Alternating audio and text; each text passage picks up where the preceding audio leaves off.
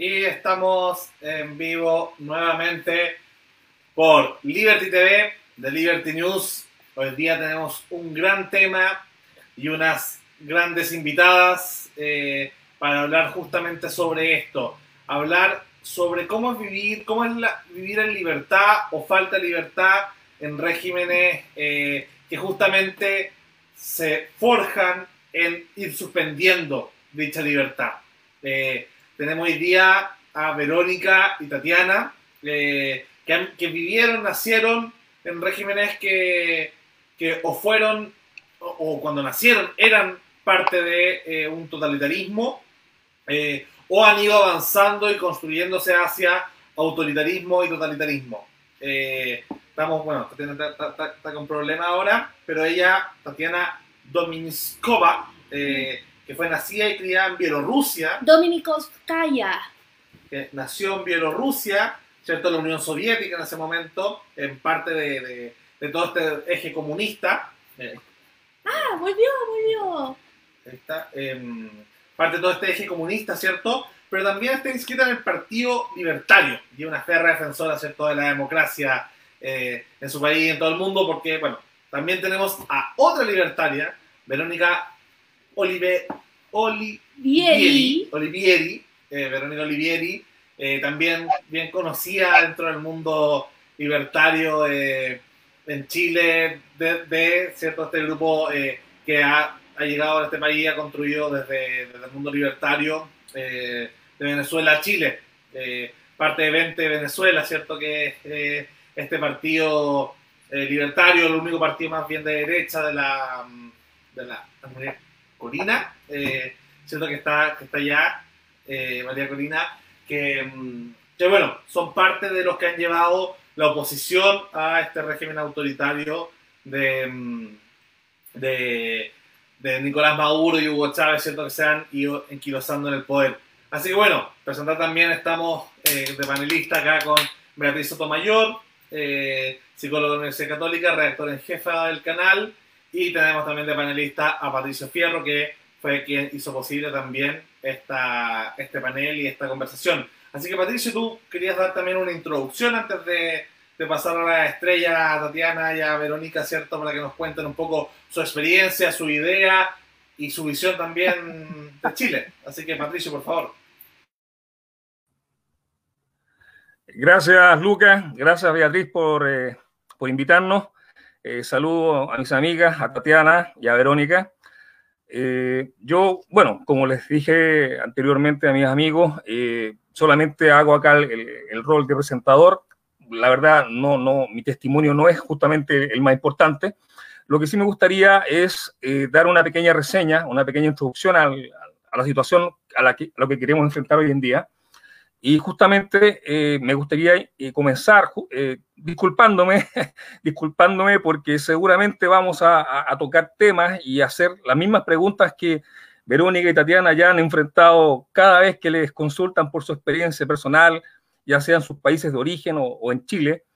Pero al igual que en bienes raíces, todo se reduce a, a ubicación. Bueno, en propaganda, todo se reduce a repetición.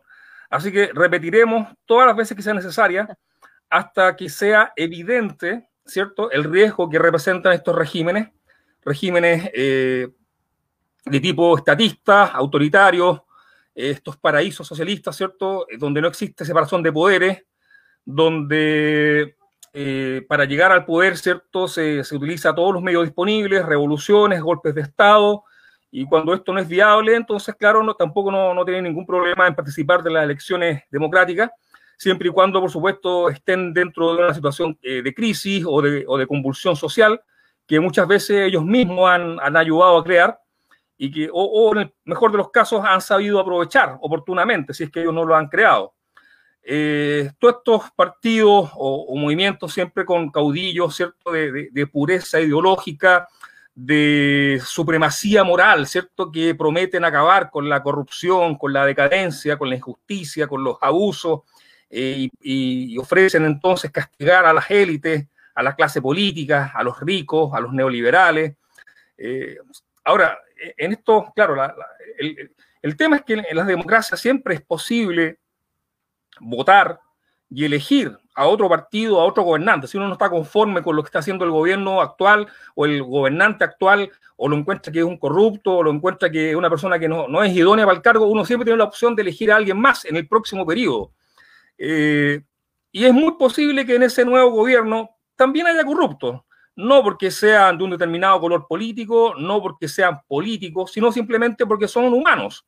Y los, y los seres humanos siempre aprovechamos cada ventaja para favorecernos a nosotros mismos, a nuestras familias, a nuestra tribu, a nuestro partido, y especialmente cuando un mismo partido o una misma coalición, ¿cierto?, es reelegida en forma consecutiva durante varios periodos.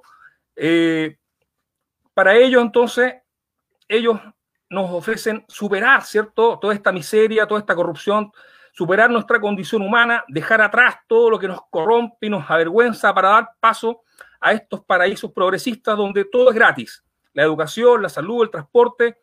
En realidad, bueno, sí hay un pequeño precio. El precio es que no hay más elecciones. Y si las llega a haber, siempre debe ganar el mismo partido y el mismo candidato. Eh, y si la constitución lo prohíbe, bueno, simplemente se cambia la constitución. Eh, es parte de nuestra naturaleza humana y tribal. Vuelve entonces en gloria y majestad, pero esta vez ya no existe ningún mecanismo, ninguna ley que le ponga límite. Y entonces, claro, aquellos que ayudaron a este proceso, a esta revolución, los más, los más idealistas, ¿cierto? Eh, que se sumaron a esta causa, rápidamente son sacados del juego, se les acusa de ser contrarrevolucionarios y terminan sus días en la cárcel o en el paredón, o son sacrificados en enfrentamientos con las fuerzas reaccionarias y convertidos en mártires. Por otro lado, los más desalmados son premiados, son ascendidos a cargos de confianza para proteger al régimen de sus enemigos internos. Eh, aprendieron de la guerra civil española, aprendieron del golpe militar en Chile, saben que ganar las elecciones democráticas no es suficiente, deben contar además con el apoyo irrestricto de las Fuerzas Armadas. Y como estas son jerárquicas y obedientes, al final se traduce entonces en contar con la lealtad de los altos mandos militares. Los sobornos nunca son suficientes porque la CIA siempre puede pagar más. Entonces se vuelve necesario involucrarlos a estos altos mandos en actividades criminales como el narcotráfico. De este modo, la caída del régimen implica también para ellos ser llevados a juicio y condenados. La mantención del régimen es también entonces la mantención de sus privilegios. En este escenario muy poco democrático, muy poco participativo, eh, se hace realmente difícil imaginar que es posible deponer estos regímenes mediante elecciones democráticas. Tenemos, tengo dos amigas invitadas, a Tatiana de Bielorrusia, a Verónica de Venezuela, y confío en que ellas nos puedan dar su opinión, que nos puedan contar su experiencia y, si, y también su, su esperanza de que efectivamente estos regímenes puedan eventualmente ser depuestos, ya sea en forma democrática o de cualquier otra forma. Muchas gracias. Miren, eh, resulta que hoy día estoy escuchando una entrevista diciendo una Tatiana eh, en Libertad en Serio muy buena y que eh, ella contaba que Lukashenko había sido amigo de Chávez.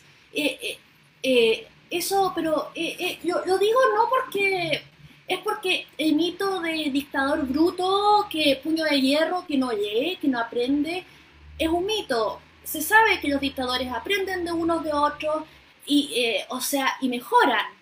Eh, Mao aprendió de Stalin y digamos, y, muchas de las decisiones que tomó al final de, la, de su vida fueron para no cometer lo que él veía como los errores de Stalin. Entonces, acá estamos hablando de gente que se comunica entre sí, que aprenden los unos de los otros y, digamos, y que han desarrollado técnicas, digamos, el aspirante a dictador eh, eh, o, eh, digamos, va mejorando.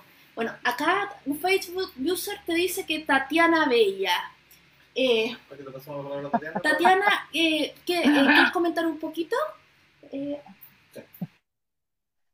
por supuesto. Sí, por supuesto, encantada. Eh, sí, Beatriz, bueno, Patricio, muchas gracias por la introducción. Eh, Beatriz, muchas gracias por tus palabras también. Em, En nuestro caso, eh, bueno, yo soy bielorrusa, nacida en Bielorrusia, que um, pertenecía, era eh, república, la que formaba la Unión Soviética.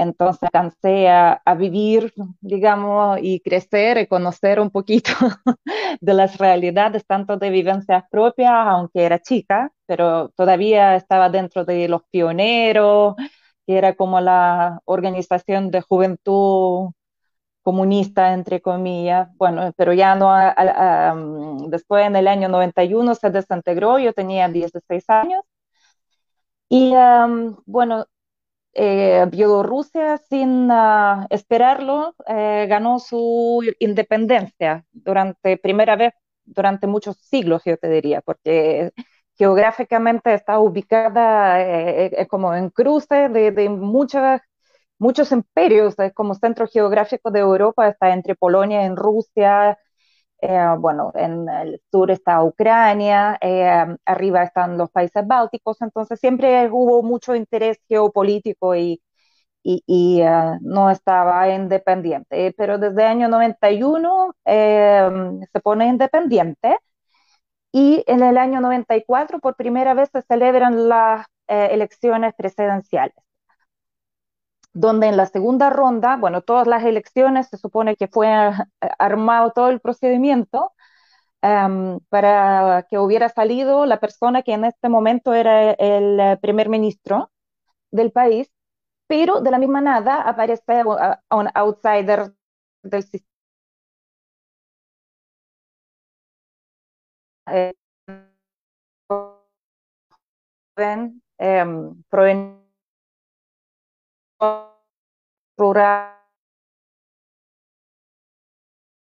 Tatiana, estamos con, con, problemas como en el internet. Eh, en el tuyo de se queda un poco pegado. Quería un poco aprovechar de, bueno, pasarle la, la, la mientras Tatiana vuelve también, la, preguntarle a Verónica cómo ha sido su, su experiencia, eh, cuál fue la diferencia también entre este estallido social que nos comentaba y como eh, off de, fuera de cámara, ¿cierto? Con respecto a, a Chile eh, y Venezuela con sus propios estallidos sociales, sus propios procesos. ¿Dónde ves tú también la diferencia que hay en, en, en, ambos procesos de lo que tú has podido observar y ver y, y construir tu propia historia? Y ahí le devolvemos a Tatiana la, la palabra, aprovechando la... Ya, es que...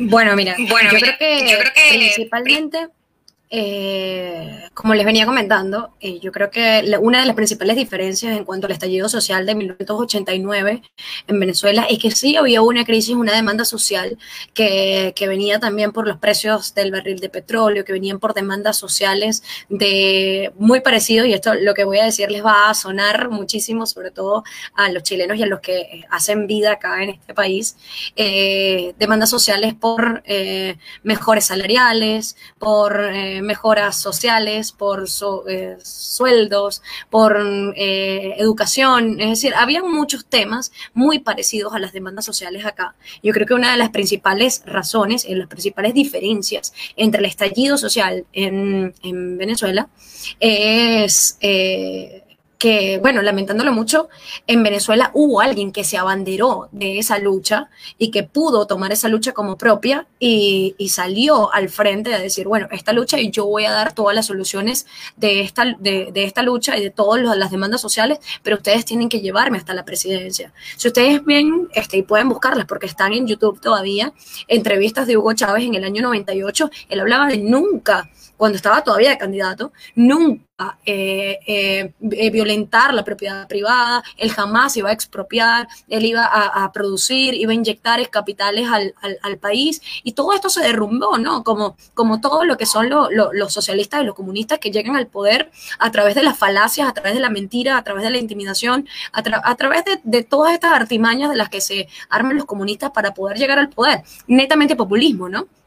Entonces, evidentemente, eh, esa es la, la, única diferencia que yo puedo notar acá con, con, con, con el estallido social que, que, que está abanderado y que, que, por lo menos la izquierda no tiene acá un personaje que se abandere de esa lucha. En el minuto en el que haya un personaje que se abandere de esa lucha, pues la verdad, algo vamos a tener que hacer eh, para poder prevenir que no se venga un estallido o no se venga un futuro a lo venezolano, que lastimosamente yo no se lo deseo a nadie, porque estar afuera, el éxodo de 6 millones de venezolanos, yo no se lo deseo a ningún país, y mucho menos a esta tierra que muy bien me ha sabido eh, este, recibir y recibir a tanta cantidad de inmigrantes como lo es también Tatiana, como lo son la cantidad de, venezolanos, peruanos, eh, argentinos, ecuatorianos, de todo tipo de nacionalidades que nos ha sabido este, recibir y que somos ciudadanos de bien y queremos aportar a este país. O sea, lastimosamente yo este futuro no se lo deseo a nadie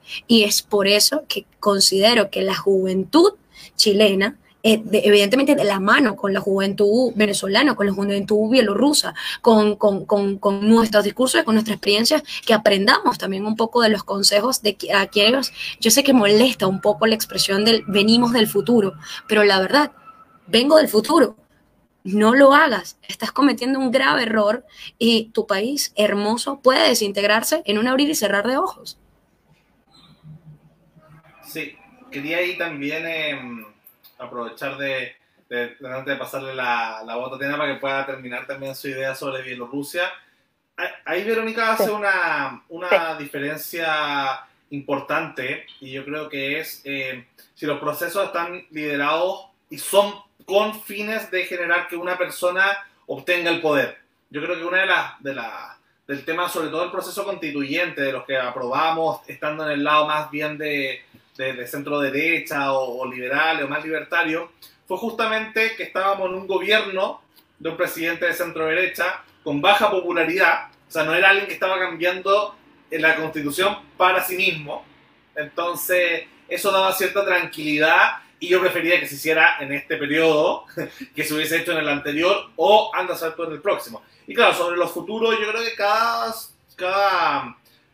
cada, lugar tiene su propia experiencia. Venezuela tiene su propia experiencia, Colombia tiene su propia experiencia, Bielorrusia tiene su propia experiencia, Estados Unidos, y uno puede encontrar matices, yo creo que uno puede decir, bueno, se, hay cosas que se pueden parecer de Venezuela a Chile, nadie quiere que o, al menos gran parte de la población chilena no queremos terminar como Venezuela eh, de, Maduro, ¿cierto? Em, y, pero también, claro, hay matices que los estallidos sociales se parecen, por ejemplo, al, tema que pasó con los chalecos amarillos en Francia, eh, y eran súper parecidas las formas y los fondos. Eh, por suerte ahí yo creo que, por ejemplo, ni Macron ni Piñera renunciaron, que era más o menos destruir la república de alguna manera, destruir el orden institucional. y bueno, y estamos, estamos viendo un proceso dentro de todo lo más eh, democrático posible con garantías para, para, todos los lados, sobre todo eh, en Chile yo creo que ahí eh, el mundo liberal tiene que ser súper estricto en que se tomó el acuerdo del tema de los dos tercios. Eso con respecto a eso. Tatiana, por favor. yo quiero también decir algo que, si bien estoy totalmente de acuerdo con Lucas, también pienso que estamos digamos, en el, al filo, estamos como, eh, digamos que estamos en un momento muy peligroso. Y una cosa que quería decir es que quizás no, no hemos tenido caudillo, menos mal por el fenómeno de la funa, porque cada vez que, ha, que se ha levantado un liderazgo así, eh, siempre le sacan algo, que no le paga la pensión a la señora, que... No, en serio, por eso si se fijan, eh, o sea, eso eh, lo, vimos otra vez, los personajes, los personajes claves del estallido han sido puros como eh, monos animados. Vaya, vaya Pikachu, estúpido y sensual Spider-Man, la señora de Rosado, gente que parece dibujada, que no, porque, que, gente que no, que es un personaje, porque, no sé, a las personas de verdad no pueden funar, todos hemos hecho algo y si no hemos hecho algo, nos lo inventan pero digamos a, una, a un dibujo animado no, no estoy diciendo que no haya peligro, pero ese es un fenómeno interesante y nuevo. Ahora, pasando a Tatiana. Sí, yo quería preguntarle también a Tatiana un poco eh, sobre la experiencia bueno, de, de, Lukashenko y también la influencia, porque claro, Bielorrusia se independiza de, de, Rusia o de la Unión Soviética, pero ha habido el renacer del fantasma un poco de Putin eh, queriendo volver a establecer la hegemonía y el eje sobre, sobre todo su, el sector que de influencia rusa. Y sabemos que Putin, al menos en Latinoamérica, sus socios no son de la línea de Trump o Le Pen como en Europa, sino justamente eh, es bien amigo de, de, Chávez, Maduro y todo el eje chavista en, en, nuestro continente. Entonces, un poco comentar, preguntarte de cómo ha sido la experiencia también de tener este, este presidente tan especial que, tienen de vecino al lado y, todas las crisis que se, que se ha generado también desde tu perspectiva como libertaria. Eh, ¿Cómo ha sido eso? Ya, ahora sí. ya, perfecto. Ya, son muchas preguntas en realidad, entonces voy a tratar de ser breve. Em, bueno, eh, apoyo completamente a Verónica en temas de cómo describió eh, llegada de Chávez al poder, que al final el que llega al poder es el que más populista, el que más cosas promete y más a, nivel de subconsciente, apelando a emociones, em, y eso siempre ha sido em, metodología, digamos, de la izquierda, que siempre eh, apelan a, em, por sobre todo aquí en América Latina, que hay América Latina y Europa no son comparables en muchos aspectos, pero eh, en el aspecto de ser humano, todos seres humanos son muy preciosos, entonces donde les prometen muchas cosas bonitas, gratis, en el caso de América Latina, en el caso de Bielorrusia, Lukashenko llegó al poder con las promesas de restablecer en cierta forma eh, las cosas que tenía la gente durante la Unión Soviética, que fue la estabilidad laboral, salud, o al menos que lo iba a mantener,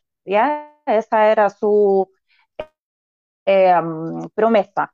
De hecho, ahora, hasta la fecha, mayoría de las empresas en Bielorrusia son uh, de gobierno, son estatales. Entonces, ustedes pueden imaginar eh, cómo es el tema de administración. O sea, están en quiebra hace rato. Em, pero de a poco nosotros vimos, em, desde el año 94, cómo empezaron a reducirse las libertades que hemos ganado con la desaparición de la Unión Soviética y cómo empezó, eh, y las cosas que ya estábamos acostumbrados, como por ejemplo prensa libre, eh, como por ejemplo poder expresar tu opinión sin uh, temor a ser reprimido por e, eso. Entonces, de repente vimos que lo primero con que partió era limitar uh, la libertad de prensa, eh, desaparecieron los canales de la televisión independiente, los diarios, bueno, después empezaron a desaparecer los, los políticos, eh, él disolvió el Parlamento. Entonces, en cierta forma, yo creo que muchas de las cosas eh, Putin estaba aprendiendo detrás de Lukashenko, no Lukashenko detrás de Putin, eh, que los dos son líderes post-soviéticos, totalitarios, autócratas, em, que es muy típico, yo creo que, que, muy pocas repúblicas que formaban la Unión Soviética se salvaron de aquello. Em, en mayoría de las repúblicas ah, hay una especie de zares que llevan 20 y más años eh, en el poder. Em, entonces, bueno, desde el punto de vista libertario, ¿qué te puedo decir? O sea, todo el tema, nunca compré el tema de estallido social acá en Chile, claramente fue una acción planificada y ejecutada en mejores tradiciones de Gramsci, es por eso que nunca hubo ningún líder ni cara visible, porque era como revolución molecular disipada, digamos, para que no tenía ninguna cara, y eso justamente lo que les permitió em, a los organizadores de ese magno evento decir que era clamor popular, donde en realidad no hubo ningún clamor popular. Y durante, durante una semana la gente andaba caceroleando, es porque yo creo que entre monos y entre eh, bueno, de verdad que el país ya venía hace rato de capa caída, pero era más que nada por la reforma de Bachelet, no, no era porque Chile estaba mal o país peor país del continente o que desigualdad nos estaba matando. Em, entonces, si gente salió a esa marcha multitudinaria de 25 de octubre justamente del año pasado, no salieron por una nueva constitución y no salieron para apoyar agenda de la izquierda. La gente salía por mejores garantías, por, no sé, mejor educación, eh, mejor calidad de salud, ¿cierto? Eh, tema de constitución era lo último que les preocupaba. Y de noche a la mañana, bueno, cuando firmaron el famoso acuerdo, eh, todo se convirtió en la constitución. y eso era eh, ver cómo la Chile estaba pagando su ignorancia en el fondo en temas de educación civil, que no entendían para nada qué es constitución, para qué sirve, que en el fondo es un documento que eh, protege al ciudadano del poder de Estado, no le puede garantizar ningunos bienes, no va a cambiar su vida por escribirlo en papel, tú puedes escribir lo que sea, pero si no hay recursos, y no hay recursos, Chile no es un país eh, precisamente muy rico, se tiene cobre litio, eso no significa que puede financiar eh, todo capricho de cualquiera y que todos van a vivir en mansiones y que todos van a ganar millones y millones de pesos. Em, y bueno, de ahí estaba nuestra batalla en el fondo como libertario de, de educar un poquito a la gente de, y también yo quiero, ah, ah, creo que a Verónica también le pasó que estábamos compartiendo nuestra experiencia, como decía ella, que veníamos de futuro, eh, y era muy frustrante, fíjate, eh, ver que la gente no nos escuchaba, que no hacían oídos sordos, que querían ver lo que querían ver, em, casi que, no sé, compartiendo algunas vivencias, ah, no, es que eh, le pagó la UDI, por eso está diciendo estas cosas, no es porque ella le vivió, nació en eh, la Unión Soviética y ya tuvo de socialismo hasta acá, no, era porque le pagó claramente la UDI o no sé qué otra tontera. Eh, y bueno, eh, eso en breve y cedo la palabra, no sé, a Lucas, Beatriz, Patricio, si tienen cualquier otra duda o pregunta. Verónica quería también ahí comentar, ¿cierto? Sí, quería hacer un, comentario, este, como, como, quien dice, un, un, retweet de lo que estaba diciendo Tatiana, que me parece súper, súper este, importante aclararlo. Eh, ese tema de los recursos naturales es, como le dicen en Venezuela, es el, excremento del diablo, es una expresión súper fuerte pero que utilizan en, en, Venezuela para hablar del petróleo, pero lastimosamente es así, porque nos ha causado realmente muchos, muchos problemas sociales, políticos dentro de Venezuela. Venezuela pasó por la, bonanza petrolera más grande de la historia, en donde el barril de petróleo estaba alcanzando límites inimaginados, en donde el barril de petróleo subió increíblemente casi, casi un 150% su valor y ese dinero no se vio nunca reflejado en instituciones del país, nunca se vio en, reformas para, las universidades, que son públicas, que si bien es cierto, esto es algo que, a nosotros nos, nos dicen mucho, que es que en Venezuela y, por eso es que nosotros no podemos, no, podemos entender quizás el hecho de los reclamos sociales por parte del pueblo chileno cuando habla de que necesita educación gratuita. Este, una, hay una gran diferenciación en eso. En Venezuela hay educación gratuita, pero también dentro de esa educación gratuita hay adoctrinamiento y eso Tatiana también lo debe de, de, saber. Y parte del adoctrinamiento es que, perfecto, yo te educo, pero te educo a lo que yo quiero que tú tengas en tu cabeza.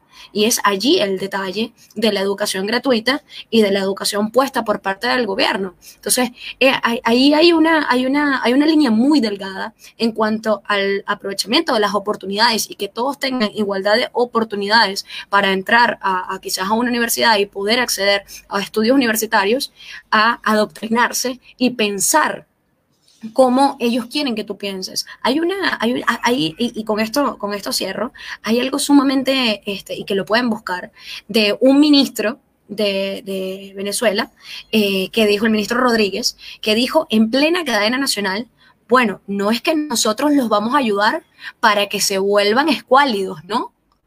Eso quería decir que, bueno, eso es una, una, una, afirmación terrible, porque claro, evidentemente nosotros que conformamos la oposición, no, no la falsa oposición, nosotros lo que conformamos la oposición, este, siempre el, el, gobierno o el oficialismo nos ha tildado de escuálidos, ¿no? Entonces cuando ellos hablaron de que, nos, que iban a ayudar al pueblo, dijeron, bueno, los vamos a ayudar, pero no para que se conviertan en escuálidos Imagínate tú la, cantidad, la, cantidad de hostigamiento y de intimidación que le colocan de una vez a la población de que te puedo ayudar, pero tienes que votar por mí.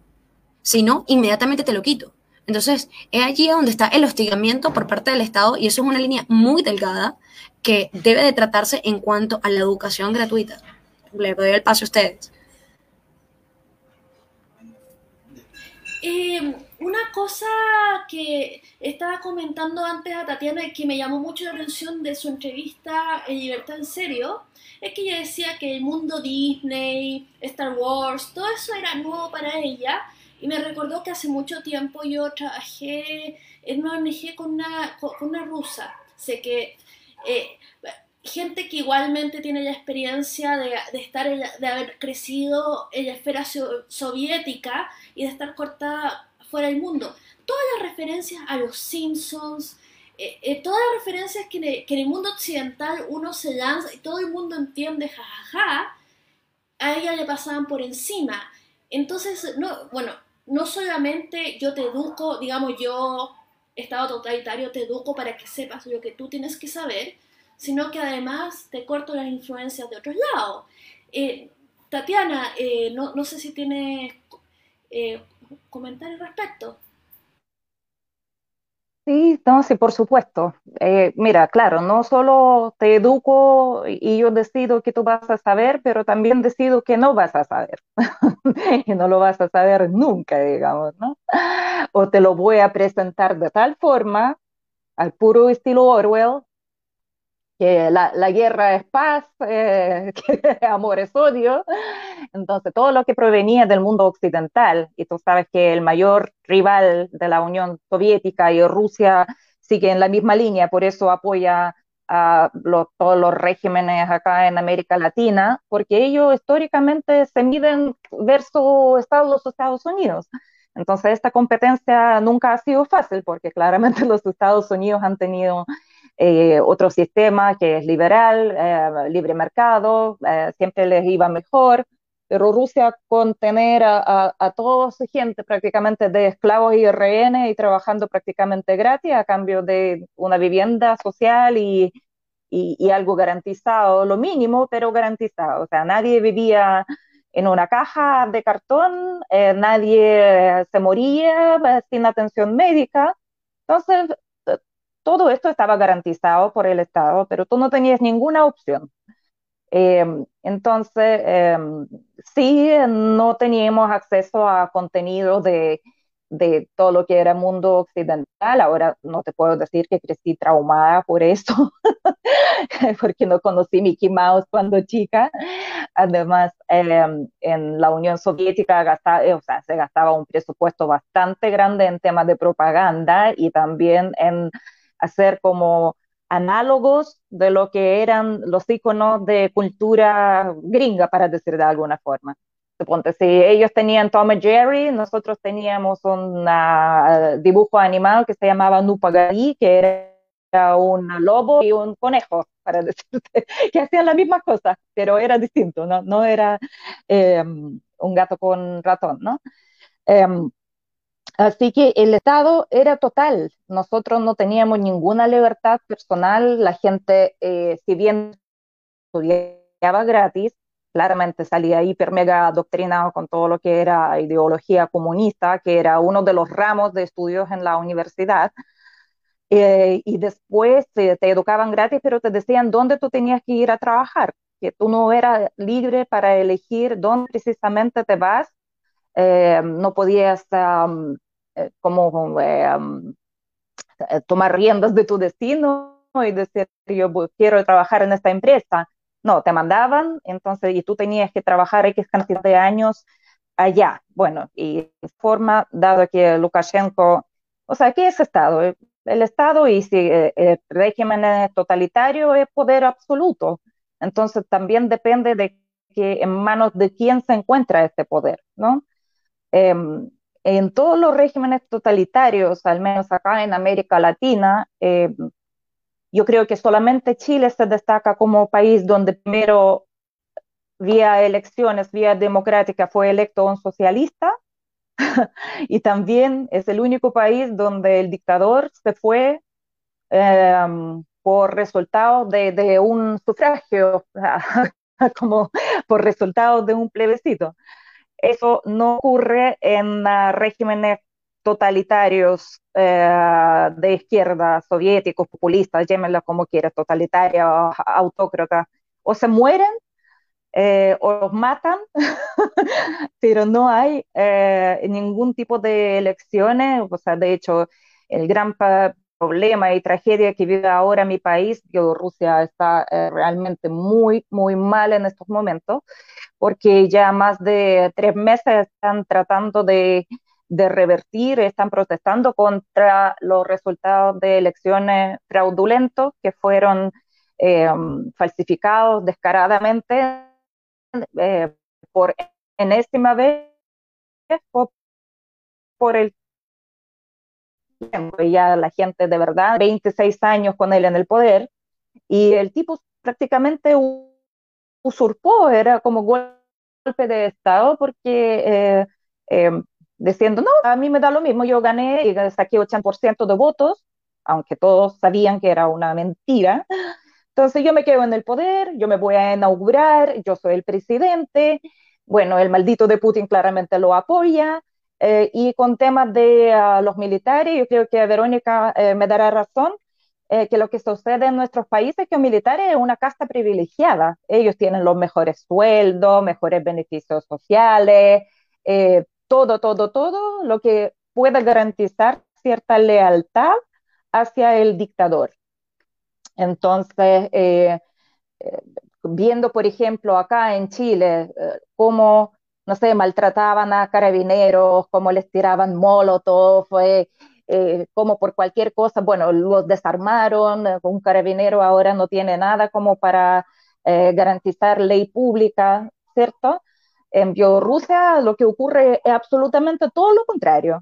Eh, ahí eh, tú no puedes ni siquiera tocar a un policía, o sea, tú tocas a un policía, estás muerto, te llevan detenido, eh, um, te meten en cárcel, no sé, 15 días. Entonces, son miradas absolutamente contrarias y bueno, y además hay muchos temas de propaganda eh, que también eh, esos tipos de países, digamos, eh, tanto Venezuela como Rusia, tienen una máquina de propaganda gigante, que es un monstruo oculto que no logramos ver muchas veces, aunque acá en Chile, y Verónica seguramente lo va a confirmar, hubo un montón de gente infiltrada trabajando en redes sociales, eh, describiendo las maravillas que son regiones de Venezuela, de Cuba, de, y bueno, y Rusia tiene su canal de televisión que se llama RT o Russia Today, que también es una, eh, un asco de propaganda a favor de todo lo que son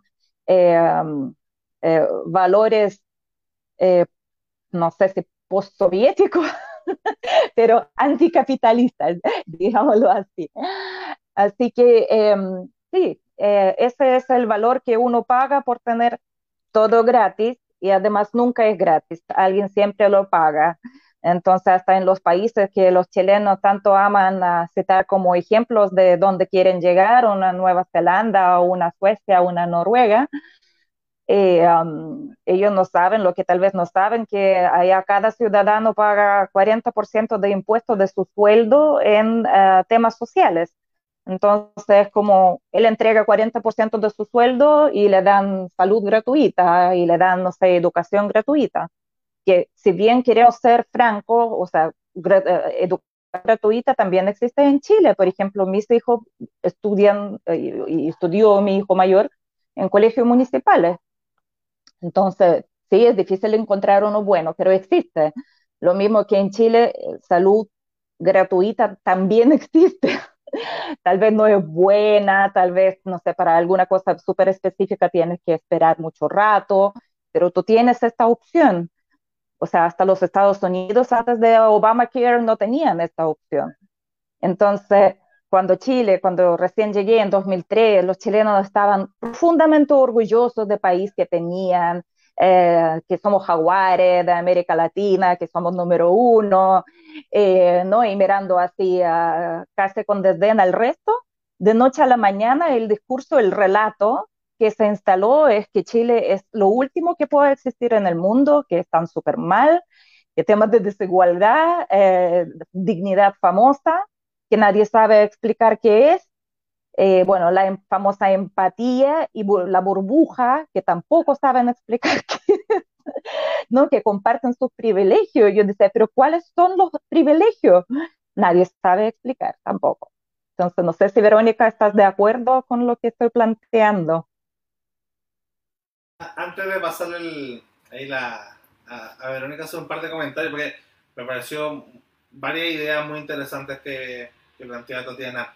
Em, de partida, claro, lo, lo, que tiene que ver con lo geopolítico, em, pasó que justamente en Chile, al menos lo que, lo que informó la OEA y la Cancillería norteamericana, fue justamente em, que venía de Moscú y, y cierto, de, de, Venezuela, la de, de, Caracas venía la mayor intervención, al menos con, con respecto a las redes sociales el 18 de octubre. Eh, si no lo partieron ellos, al menos aprovecharon de echarle benzina al fuego. Eh, también con respecto, yo creo, al malestar social chileno, eh, también tienen mucho de injustificación en cuanto a que los números en Chile son bastante buenos, en, hasta nuestra, nuestra salud tiene un buen índice, igual que nuestra educación, si uno lo compara en general con los países que han estado en una situación similar a la nuestra, en comparación, no sé, los últimos 20, 30, 40 años. Eh, pero, pero yo creo que lo que molestó y, lo que, y donde estábamos fallando, yo creo que era una especie de cansancio del capitalismo.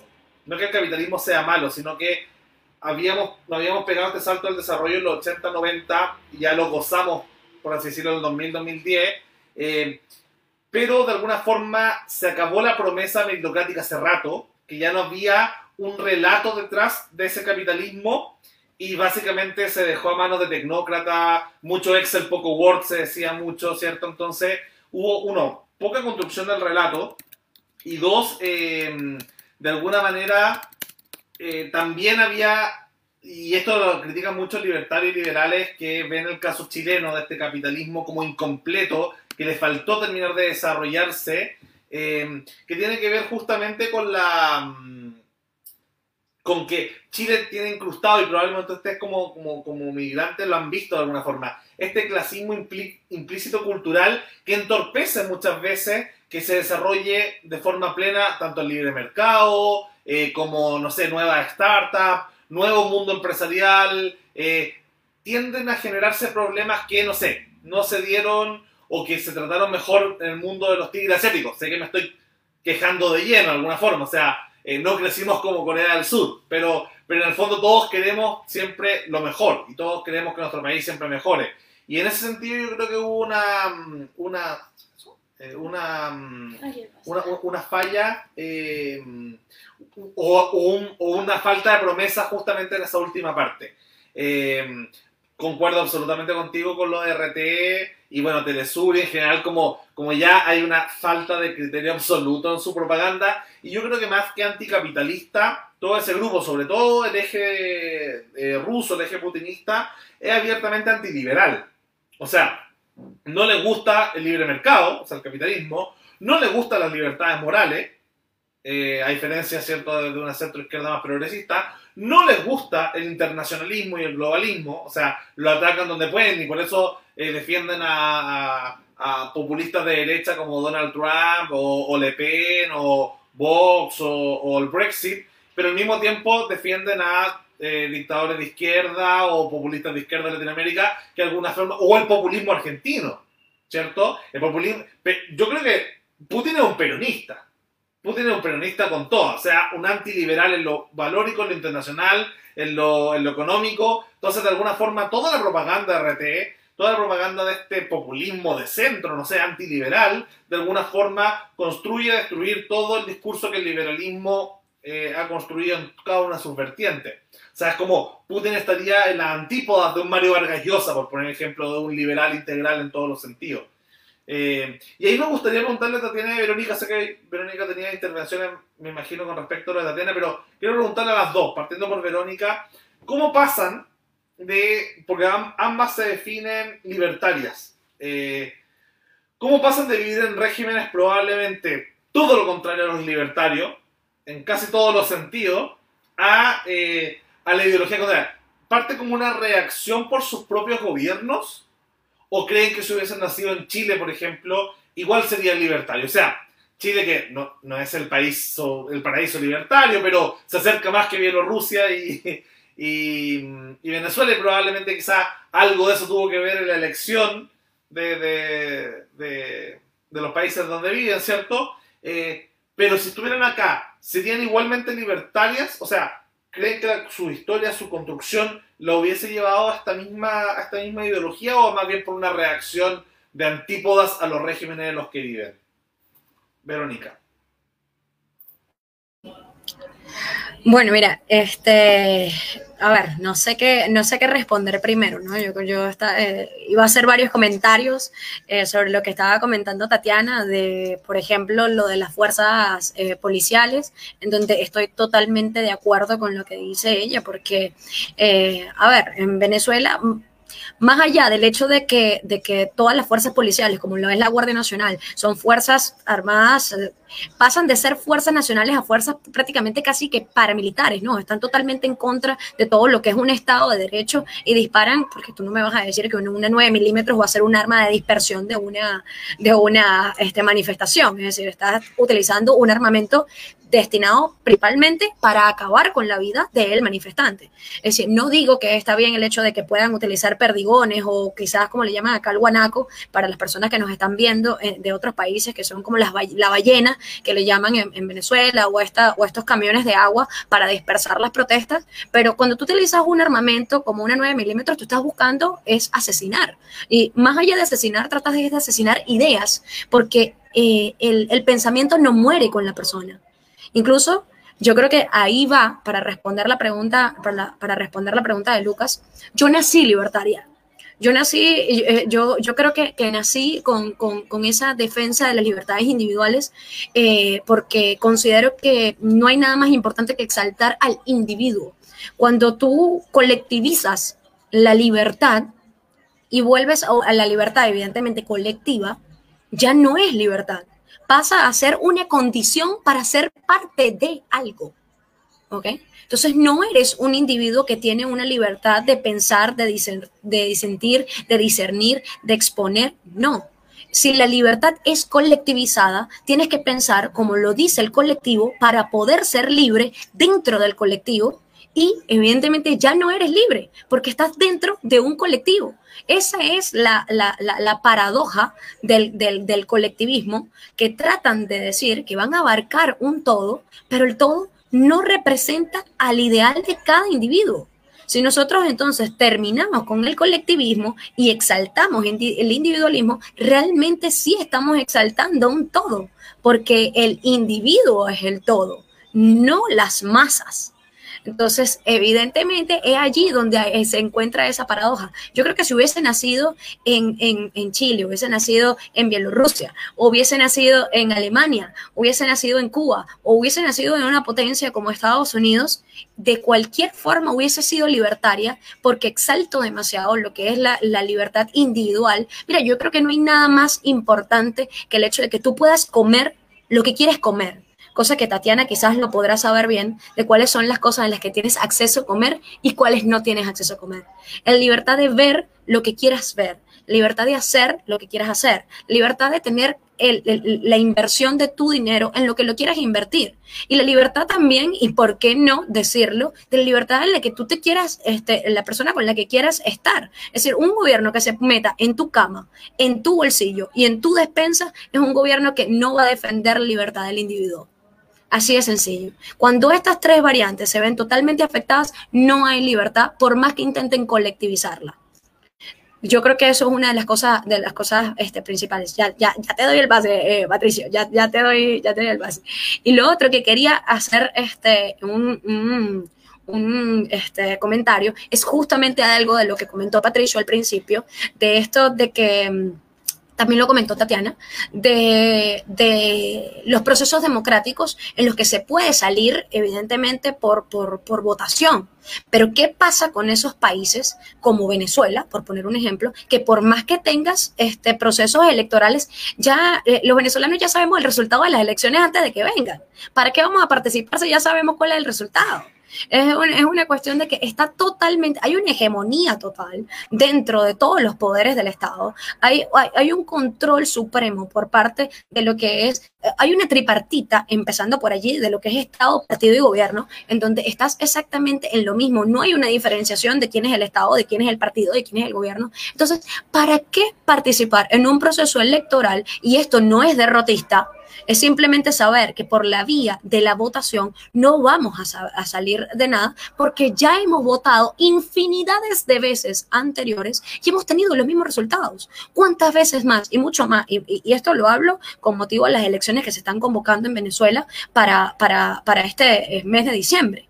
¿Para qué participar en un proceso electoral? Exponer en este año tan traumático gracias a la dictadura china, y eso es algo que tengo que decir, este, eh, exponer a, a los venezolanos que pasan tantas necesidades, que no tienen agua, que no tienen luz, que pasan horas buscando este, medicamentos, que no tienen acceso a, la comida, exponerlos a participar en un proceso electoral, hacer unas colas, cero distanciamiento social, cero formas de cómo, de cómo este, mantener una higiene. Y los venezolanos se están muriendo este, por millones por miles, todos los días. Entonces yo considero, y esto es a título personal, con esto no quiero exponer a ninguna vertiente, a ningún partido, quizás a mí luego del partido me digan, oye Verónica, esta no es la línea partidista, y eso yo lo puedo entender, este, pero lo digo como ser, como ser humano, como venezolano, como ser unipersonal, con un, un pensamiento individual, intransferible, yo considero que el problema de Venezuela trasciende lo que son las elecciones, los procesos democráticos,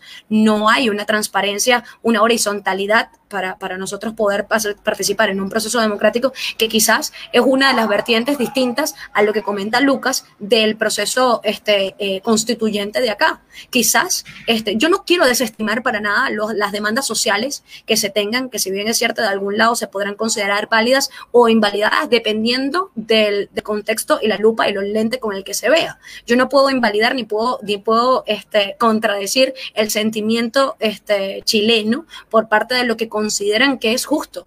Sin embargo, yo lo único que puedo decir es que nosotros ya reformamos una constitución y lo peor que se pudo hacer es crear una constitución en una hoja en blanco en manos de un sistema que solo lo hizo a base de una ideología política que terminó de destruir nuestro, nuestro país. Quería ir em, complementario, obviamente, discutir un poco el último punto, em, justamente porque, porque, claro, en Chile, o sea, la constitución política de la República en general, yo creo que tiene que tener em, cuestiones muy importantes como, como los derechos fundamentales, los derechos humanos que justamente emanan del liberalismo. Eh, pero también es cómo se organizan esos poderes internamente. Y esa es una discusión que probablemente se va a llevar la mayoría, y sobre todo como, como se estima que van a quedar los resultados de, las elecciones con el sistema, con el tema de los dos tercios, con el mismo sistema eh, de elección de los parlamentarios, probablemente va a ser una constitución más cargadita a la derecha que a la, que a la izquierda. Eh, yo creo que con más matices de centro, obviamente. Eh, en, cómo, en cómo se pactó esto desde el principio. y lo otro, bueno, acá hacen una pregunta, justamente por, por cómo la presentaba con respecto al liberalismo y el libertarianismo. Eh, el tema es confuso a nivel, eh, a nivel conceptual, sobre todo porque el tema libertario nace, como dice acá, disparar al corazón. Eh, sí, parte como un concepto de, sinónimo de anarcosocialismo, anarcocomunismo en Europa. Eh, sobre todo en habla francesa, bueno, Bakunin y todo, y, todo el desarrollo del anarquismo de izquierda. Pero también en Estados Unidos se generó, en, lengua angloparlante, se generó el concepto de libertarian. Sobre todo porque en Estados Unidos, no en todo el mundo anglosajón, no en Inglaterra, por ejemplo, pero sí en Estados Unidos los liberales se confundieron y se pasaron, quedaron como de centro izquierda por ser como liberals, ¿cierto? Como concepción más o menos parecida progresista, socialdemócrata. Entonces, en Estados Unidos están intercambiados los conceptos y en el resto del mundo, eh, sobre todo el mundo español, francés y europeo, quedaron entonces, en el siglo XXI, cuando ya se empiezan a mezclar todas las culturas políticas por las redes sociales, los medios de comunicación, hay una confusión de términos. Y básicamente, yo creo que tanto Tatiana como Verónica, yo las definiría como liberal libertarias. O sea, están dentro de la concepción del libertarianismo de derecha, si se quiere, pero, pero yo al menos las escucho, me parecen ambas de fundamentos liberales. Entonces, liberal libertario o, o, libertario de derecha puede ser una concepción, y a lo otro, bueno, yo creo que se han quedado más con el concepto de anarquistas que de libertarios de izquierda, ¿cierto? Eh, y el liberalismo obviamente tiene muchas vertientes y muchas corrientes, y hay liberales de centro izquierda, liberales de centro derecha, liberales libertarios. Eh, eh, mira, en realidad no estamos acá en una discusión para definir a qué partido o a qué división pertenecemos nosotras, yo creo. Um, sí, claramente el tema de Bakunin es totalmente anarquista, también hay minarquistas, hay anarcocapitalistas, hay liberal libertarios, en el fondo, pero lo que nos une a todos, yo creo que todos queremos menos Estado y más libertades, tanto personales como en libertad en general, como un bien mayor, ¿no? Entonces, si caemos en una eh, definición, ah, no, son liberales, no son libertarias, eh, yo creo que eso no, no, aporta a la discusión que estamos teniendo hoy en el día. Eh, y a nuestro televidentes, telepensantes, no sé, auditores, eh, el mensaje que les queremos entregar es un poquito compartir nuestra experiencia desde lo que nos tocó vivir.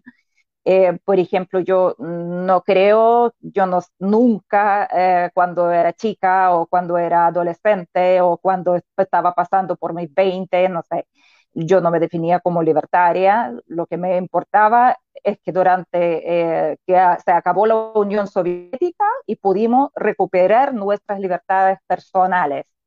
Si bien han sido años muy, muy complejos, que eran los años 90, que era periodo de transición, donde se acabó eh, temas de, economía, de planificación, eh, socialismo, garantías, ¿no? O sea, todos esos temas culturales también, como que todo se volcó hacia temas de mercado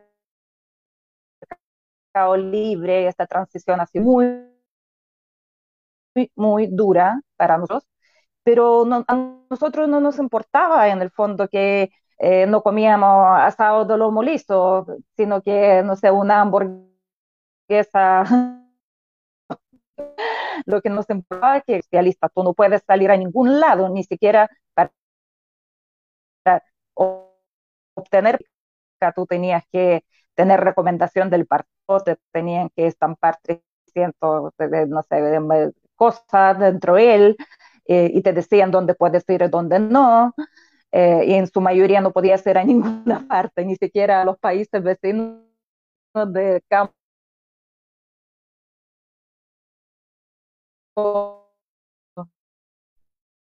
Eh, yo creo que de yo que nosotros, de que a nosotros estamos perdiendo un poco Tatiana en la conexión. Eh, se escuchó cerrarse a medio mal. Cerrarse a Sí. Sí. Eh, te estamos Ahí perdiendo. Cuando, eh, cuando recuperemos a Tatiana, volvemos vamos, ahí con el. eh, Pasemos con Patricio. ¿Patricio? Eh. Patricio. Eh, pollo, eh, el. Ahí está. Y nosotros. Ya, ya. Gracias. Sí, era un, un par de menciones justamente, bueno, relacionado con lo mismo que estaba eh, contando Tatiana, que efectivamente, o sea, el tema de las etiquetas probablemente sea más un motivo de confusión que, que de claridad. Eh, hay, hay, hay, los liberales en Europa, qué sé yo, son, son de derecha, en cambio acá, qué sé yo, en Estados Unidos son de izquierda, los republicanos en España son de izquierda, los republicanos en Estados Unidos son de derecha. Eh, o sea, tratar de colocar etiqueta en, un contexto geográfico, que sé yo, histórico, la verdad es que no, es, es, bastante infructuoso. Lo importante, más que las etiquetas, son obviamente los principios que se defienden, y en eso estamos todos claros que las libertades individuales son obviamente uno de los primeros principios que queremos defender. Eh, saltando ese tema, que, que, era solamente un, una mención, eh, quería tocar un punto que mencionó también eh, Tatiana eh, respecto al tema de la propaganda, que bueno, en una, en una conversación previa que tuvimos con Tatiana, ella me decía que lo único que hacen bien los socialistas y, los, progresistas y los comunistas, lo único que hacen bien o lo único que hacen mejor que el resto es la propaganda.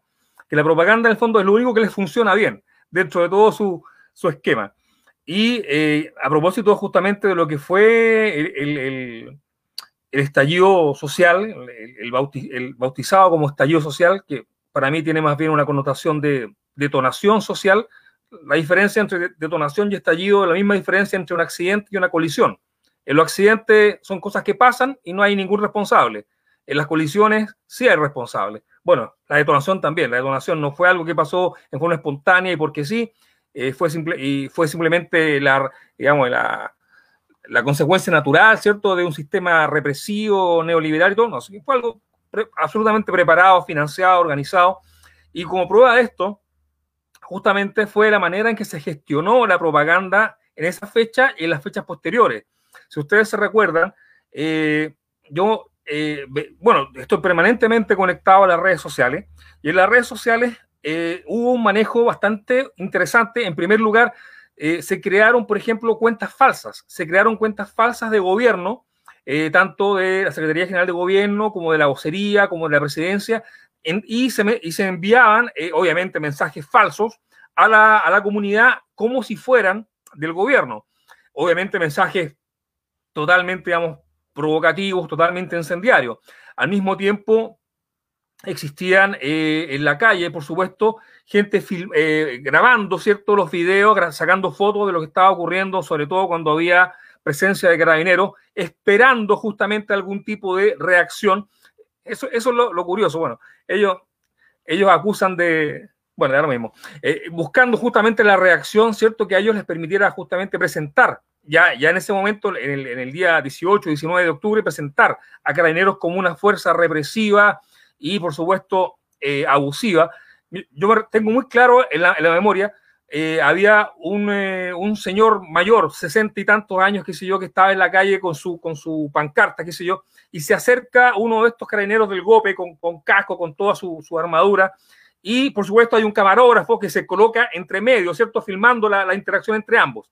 Y mientras se acerca el carabinero, aparece un fotógrafo.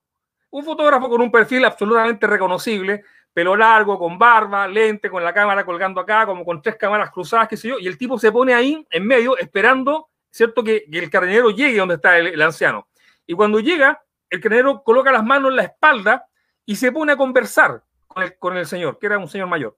Y lo que hace el fotógrafo es baja la cámara y se va esta foto no me sirve, esto no es lo que quiero mostrar, esta no es lo que me sirve, digamos, para, para propaganda. Y fue tan evidente, fue tan obvio, digamos, la, actitud del fotógrafo que a mí, dio, a mí me dio vergüenza ajena. O sea, así de, así de, bueno, y obviamente a esto le sumamos, por ejemplo, eh, eh, lo que ocurrió con eh, cuando se infiltró la base de datos de Carabinero, ¿cierto? Y se dio a conocer las direcciones y, las, y los nombres de, de los familiares de los carabineros, digamos, en, en, en, todo Chile o en Santiago, no recuerdo exactamente, digamos, cuál fue la, la, en qué zona se realizó. Santiago. Santiago. Santiago, y, y, hubo obviamente además eh, una serie, digamos, de, de, ataques, así tú, digamos, tenías una opinión divergente en las redes sociales, había pero una veintena de tipos que te caían encima y te descalificaban, te insultaban, hasta que tú ya te aburrías, te hasteabas y te salías. Entonces, había, digamos, grupos claramente con funciones muy bien definidas, ¿cierto? De sacar a esta gente divergente, digamos, de las redes sociales, dejar solamente las voces afines al, al estallido, eh, mostrar solamente aquellas escenas que obviamente era, eran útiles para el propósito que se buscaba, eh, infiltrar, ¿cierto? Está la base de datos carabinero. Hace un par de meses atrás también se intentó hacer lo mismo con las cuentas corrientes del Banco Estado. En fin, esto no es, esto nunca fue, digamos, algo, algo espontáneo. Esto estaba con equipos formados, adiestrados, con funciones específicas, financiados, porque los computadores no son fáciles, no son, no son baratos, y obviamente existía más de una, eh, una digamos, eh, cabezas que, que, se dedicaron, digamos, una mente maestra, digamos, que se dedicaron a organizar todo esto. Pero, como bien se mencionó, no había una cabeza visible, no había un líder a quien se le pudiera adjudicar lo que estaba ocurriendo y por lo tanto tampoco no se, le, no se le podía procesar por lo mismo. O sea, tú no puedes, en fondo, a alguien decir, bueno, ok, usted es el responsable de esto, a usted lo vamos a llevar a, juicio. No había nadie, era, era fue de Juna. Entonces, al final, esta ausencia de una cabeza visible permitía que ocurriera cualquier cosa y nadie podía ser, ¿cierto?, eh, eh, acusado de organizar, organizar esta actividad. Y cuando eventualmente llegaba a caer algún, por error, algún detenido, rápidamente el fiscal nacional, ¿cierto? Con sus secuaces se encargaba de liberarlo y, por supuesto, si eran menores de edad, iban para casa y si eran mayores de edad, eh, en menos de una semana o en, un par de días quedaban, por supuesto, liberados y, y con solamente con, eh, con el con, dando la, la, dirección, ¿cierto? Para que le llegara después, un par de meses, la situación, si es que algún día les llegaba. Entonces, se vio claramente que había una orquestación, una, una preparación a nivel informático, a nivel, digamos, de grupos de hackers, de grupos, qué sé yo, de diferentes tipos de, eh, especialistas. Y por lo mismo, esto, todo esto, además, ¿cierto? Con los medios, ¿cierto? Que mostraban hacia el extranjero. A mí me tocaba ver que yo, amigos míos, que yo, que viven en, en, Alemania, me preguntan, oye, pero ¿qué pasa? Aquí hay un, golpe de Estado, ¿qué es lo que está ocurriendo? Hay una revolución. No, digo yo, esto simplemente, bueno, fue una, un ataque terrorista, digamos, a, unos, a unas estaciones de metro, se quemaron un par de edificios, pero aquí no hay ni golpe de Estado, ni hay revolución. Lo que está ocurriendo simplemente es que la gente, bueno, primero partimos, partimos con, este, con esta apertura, ¿cierto? Así grandilocuente, y después de esto, bueno, han, han ocurrido simplemente manifestaciones totalmente razonables, y, estas, y a estas manifestaciones, por supuesto, se les acompañaba para protegerlos a la primera línea, ¿cierto? Que era la que hacía entonces de, escudo para eh, que los manifestantes no sufrieran ningún daño de parte de carabineros.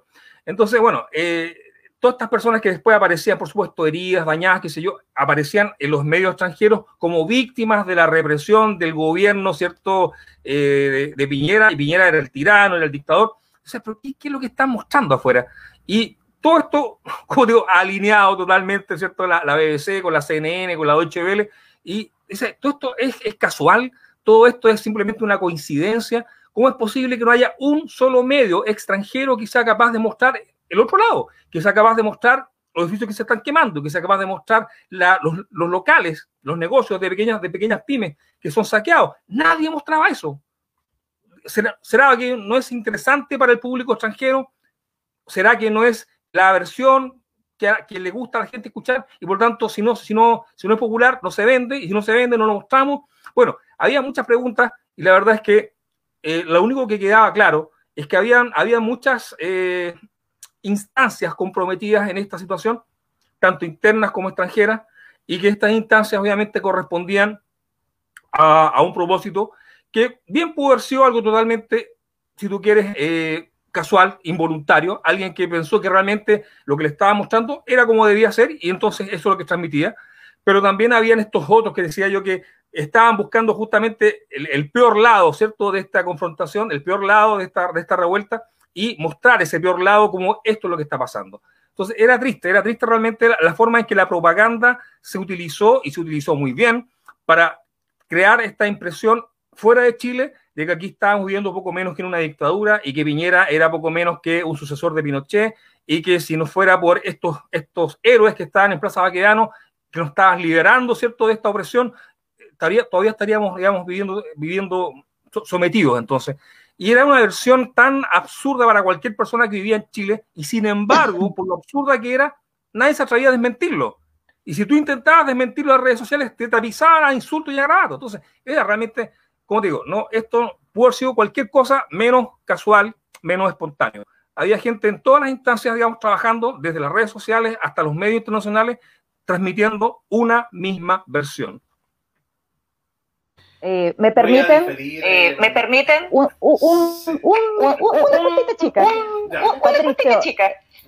Patricia. ¿A ti no te llama atención que no te parece que todo lo que sucedió en Chile era como una gran preparación, era como puesto en escena de todo lo que le pasó a los Estados Unidos en mayo? ¿Nunca pensaste en eso? los medios, los, los medios, medios dando la misma información, todo muy, muy espontáneo, ¿no? la razón, bueno, ahí por último tenían su, su, su qué sé yo, uh, eh, ¿cómo se le llama? No sé, la víctima sagrada, ¿no?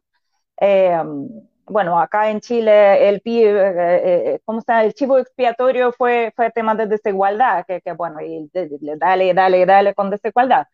Y los periodistas chilenos, tú los mirabas y decías, ¿quiénes son toda esa gente? No puede ser que todos, o sea, yo vivo acá desde 2003 y yo conozco precisamente eh, postura de cada uno y de repente todos, todos transmitían la misma información. Que, que y, mostrando ese punto de vista tal como dices tú, que acá lo que está ocurriendo es una tremenda represión eh, y afuera, no, claro, y, y, Piñera, pues, no, Piñera asesino, Piñera tirano, Piñera no sé qué, bueno, yo a Piñera no tengo ningún tipo de cariño, por si acaso, para que sepan, pero no era una persona que puede llamarse dictador en ningún mundo. ¿Ya? Y bueno, y um, brevemente para terminar, yo creo que, eh, claro, lo que se vendió eh, acá en Chile, la, la gente no es muy lectora. De hecho, los estudios muestran que de todo lo que leen o lo que lee un chileno promedio, 80% no entiende muy bien no tiene muy buena, una buena comprensión de lectura. Entonces, como son lectores, el contenido eh, transmitido por la televisión, eh, él era como un McDonald's, era comida de, consumo rápido, lo que llegaba al cerebro y apelaba a emociones y a emociones más oscuras que existen dentro del ser humano, que es odio, que es resentimiento, que es envidia, bueno, y también temas de ignorancia. Simplemente eso. Entonces, eh, lo que después se instaló como el relato, bueno, lo que, eh, no sé si han leído el libro de Fernando Villegas que ha salido hace poco, que se llama La Insurrección.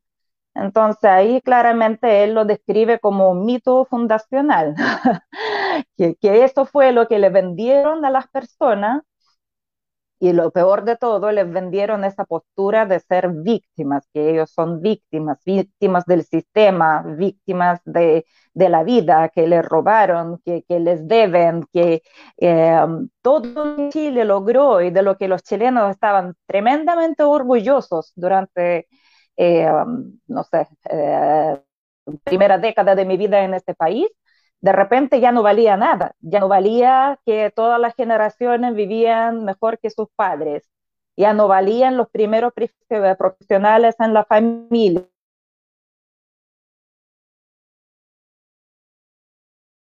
Ya, ya copia por muy modesta que, por muy modesta que Sí. Eh, perdimos nuevamente el internet ahí está, está, un poco caído. Em, sí, quería responder un poco a Patricio em, los planteamientos, porque de alguna forma también hay que ser, em, bueno, eh, podemos diferir de ciertos puntos. Yo lo primero que diría sería que los medios de comunicación en general nunca hablaron de ni Piñera dictador ni nada por el estilo. O sea, ningún medio de comunicación serio trató a Piñera de, dictador, ni tampoco afuera, eh, ni tampoco medios extranjeros serios. Eh, probablemente pasquines de izquierda, ultra izquierda en Francia o en Chile o en cualquier parte podrán haber utilizado esos apelativos, pero, pero también con respecto a lo que decía Tatiana sobre Chile y Estados Unidos, recordemos que esto, y ahí yo pienso que es más bien una, una nueva forma, un nuevo modo operandi que tiene que ver con la tecnología y cómo se está desarrollando la cultura y la sociedad. Porque lo que pasó en Chile, o que pasó en Estados Unidos, con, ¿cierto? con Floyd, en su forma, no en el fondo, sino que en la forma, eh, es también lo que pasó en Hong Kong, es también lo que pasó en Ucrania, es también lo que pasó en París.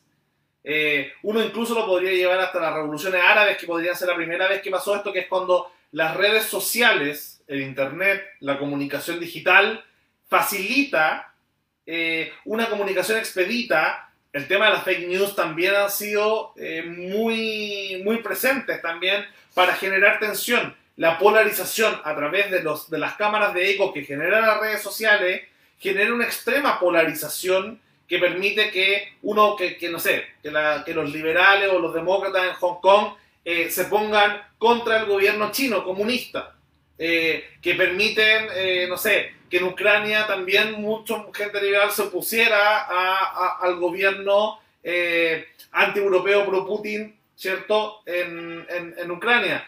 Pasa con, con el tema Floyd, con el racismo intrínseco de, em, de, de la sociedad norteamericana, que de hecho el Partido Libertario apoyó el, el Black Lives Matter y el tema de de, Floyd.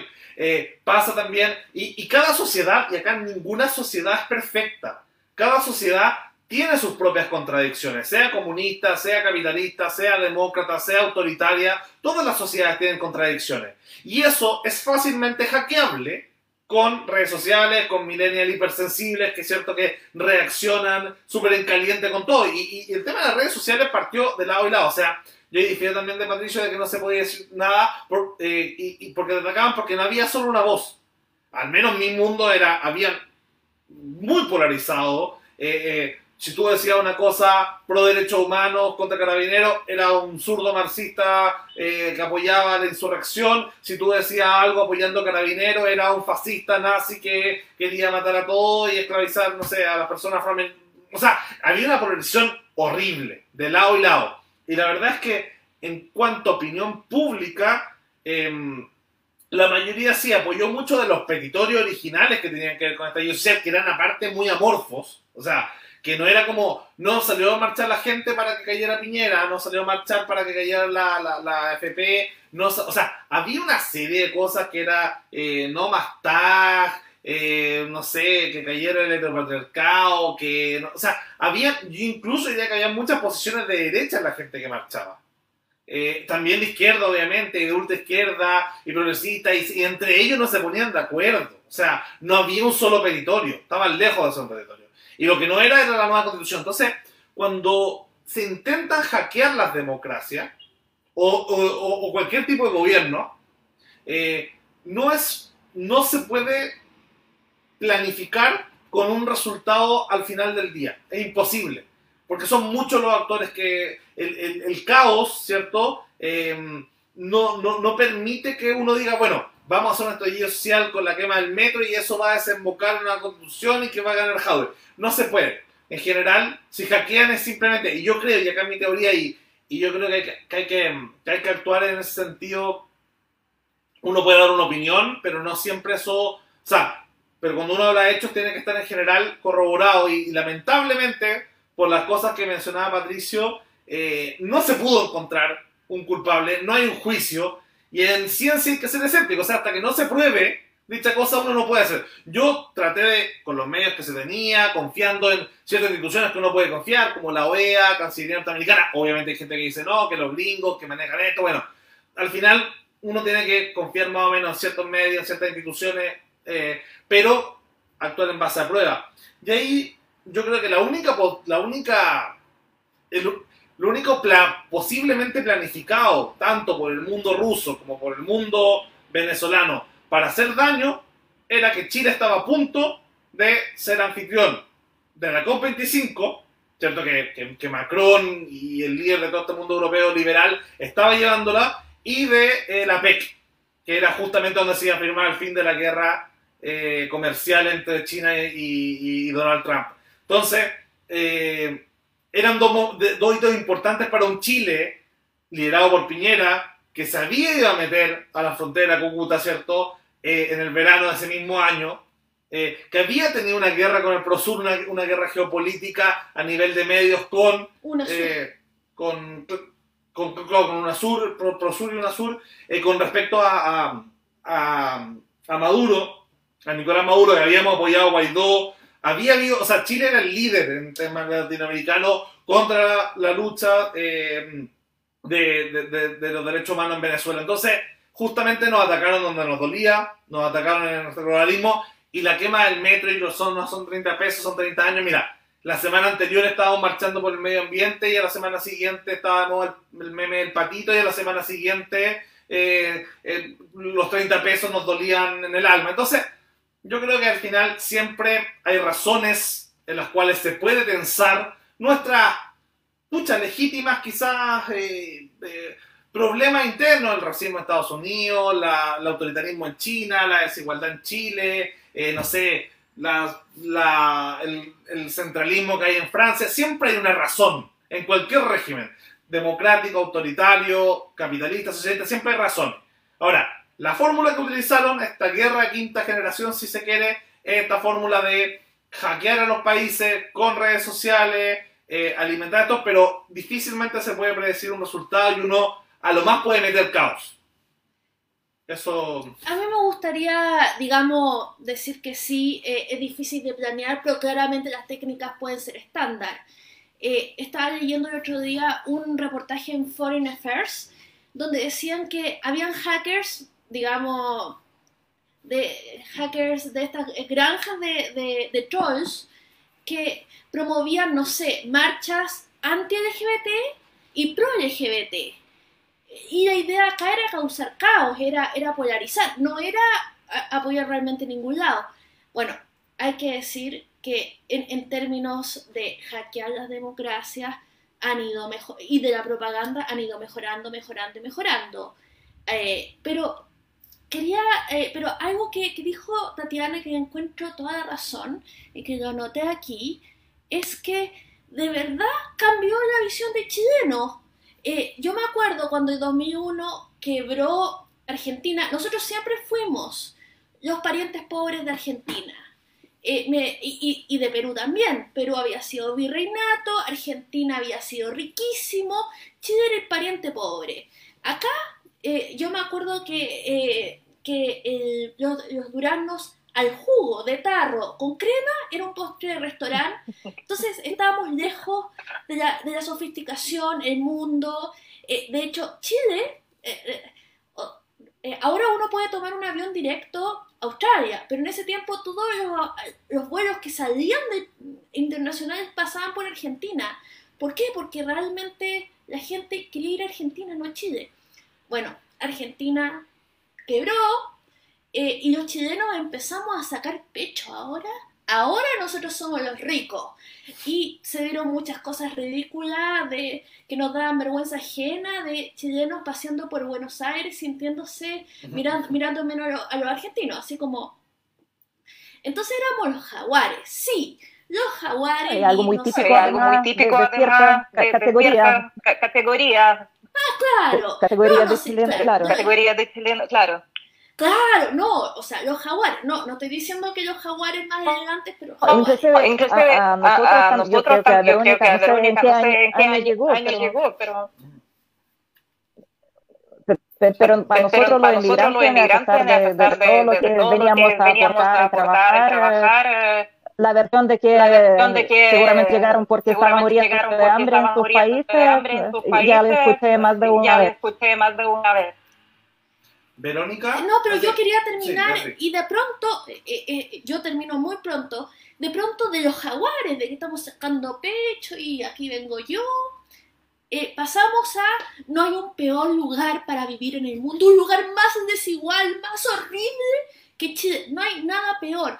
Entonces, como, y se cree, y de verdad se creó esta imagen de que este es el peor como, no sé, como si estuviéramos en medio de una guerra civil, como si estuviéramos pasando hambre, y eso, bueno, también el hecho de que eh, tenemos cámaras de eco, vemos lo que queremos ver, eh, digamos, de que no tienen imaginación. Yo he viajado y yo sé que hay cosas, muchas cosas, eh, pero yo vivía en las Filipinas y vivía en Australia. Y te puedo decir que se puede vivir bastante peor. y Filipinas es un país colectivista. Se vive pésimo, pésimo, pésimo. Está sobrepoblado a morir. No hay, no hay lugares, no hay plazas públicas porque no pueden más de población. Eh, entonces, resulta que hizo que cambiaron esa y se la creyeron. Y ahora yo voy a pasar a, Verónica, pero antes yo eh, le conté a Patricia que yo el 18 de octubre me fue a acostar temprano con una jaqueca y desperté el 19 y veo mi teléfono y mi profesora de yoga escribe renuncia Piñera, dictador, asesino, mi profesora, eh, namaste. ¿What?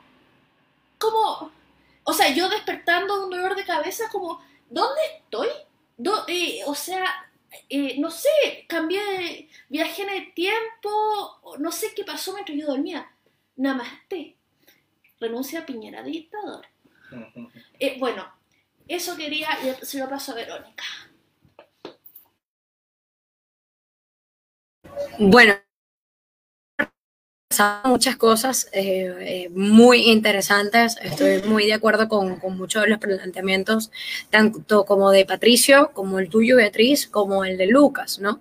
Eh, y yo quiero volver a, resaltar que, por ejemplo, como, como planteaba Lucas, el, en el estallido, o como dijo, como dijo Patricio, no sé bien qué nombre colocarle, pero coloquémosle estallido social del, del, del 18, no había un, un norte planificado, para lo cual era la, la, la, protesta. Tú de repente veías, entonces de repente salía la comunidad LGTB pidiendo derechos para la comunidad LGTB, luego te aparecían los veganos hablándote acerca de que no mataras animales y de repente entonces te salía alguien con no más AFP y por el otro lado entonces renuncia Piñera dictador, salían estos grupos violentistas quemando las iglesias como la iglesia de la Asunción. Entonces era una cuestión, eh, mira, que, que, que, abrumaba, ¿no? Eh, y de repente entonces te levantas un día y están 18 estaciones del metro totalmente destrozadas, era una cuestión que, que, que no tenía ningún tipo de, de, de, norte, no tenía ningún tipo de, de hilo de una cosa a la otra, porque tú me dices, bueno, si sale, hacia hay una marcha, por ponerte un ejemplo, de, de, de, la comunidad vegana, donde dice, bueno, no maten más animales, bueno, buenísimo, perfecto, ellos están en todo su derecho de expresar su, su lineamiento, pero ¿qué tienen que ver? Y tú ves, por ejemplo, una ciudad tan hermosa que a mí, me, a mí, incluso a mí me duele, me imagino que a los chilenos muchísimo más, yo que hago vida Santiago, que vi esta ciudad hace cinco años, quizás no tengo tanto tiempo como, como Tatiana, pero este, que vi esta ciudad hace cinco años, que conozco el camino completo de, de, desde Santiago Centro hasta Providencia, hasta Las Condes, hasta Vitacura, eh, vi lo, lo, hermoso que era pasar, por, poner, por ponerte un ejemplo, por la avenida Providencia y que ahora todas las paredes completamente rayadas, negocios trancados, eh, todo, todo con, una, con una Santa María hasta abajo, con, con paneles de, de protección anti, anti robo, anti anti, todo, candados, pues, pozos contra cocodrilos, no pase, radiactivo, o sea, una cuestión terrible, terrible, que, que, realmente abruma a la, a, a la vista, y tú dices, aquí realmente están preparados para una próxima guerra civil, aquí se viene un estallido muchísimo peor. Entonces, claro, uno dice, wow, yo vengo, y esto quizás también le puede pasar a Tatiana, yo vengo huyendo de este tipo de cosas, vengo huyendo de, de este tipo de, de, de, situaciones altamente estresantes en donde no puedes sentarte o que te sientes quizás con ese temor de expresar, de decir, de disentir, que no sabes con quién es realmente expresarle una idea, porque estos grupos violentistas están en todos lados y están infiltrados en cualquier, en cualquier lugar. Como decía Lucas, que considero sumamente este, atinado, las redes sociales se dinamitaron empecé a dinamitar y son un arma muy peligrosa. Las redes sociales es un arma de doble filo que, que, bueno, lamentándolo mucho, y aquí voy a salir con un coloquialismo de mi país, ya les voy a explicar, pero en mi país este tipo de cosas se llama que en ríos revueltos la ganancia de los pescadores, ¿no? Entonces, eso es lo que están haciendo acá, ¿no? Están buscando eh, hacer todo este, eh, eh, todo este revuelo y, y, mezclar todo junto para ver cuál tipo de, de, este, de, de, comunidad pueden agarrar y pueden enganchar. Y quizás, bueno, aquellos que salieron por este, me, mejoras salariales o aquellos que salieron por la comunidad LGTB o aquellos que salieron por el veganismo, bueno, quizás a lo mejor tampoco quieren el FP y los puedo capitalizar y me los llevo.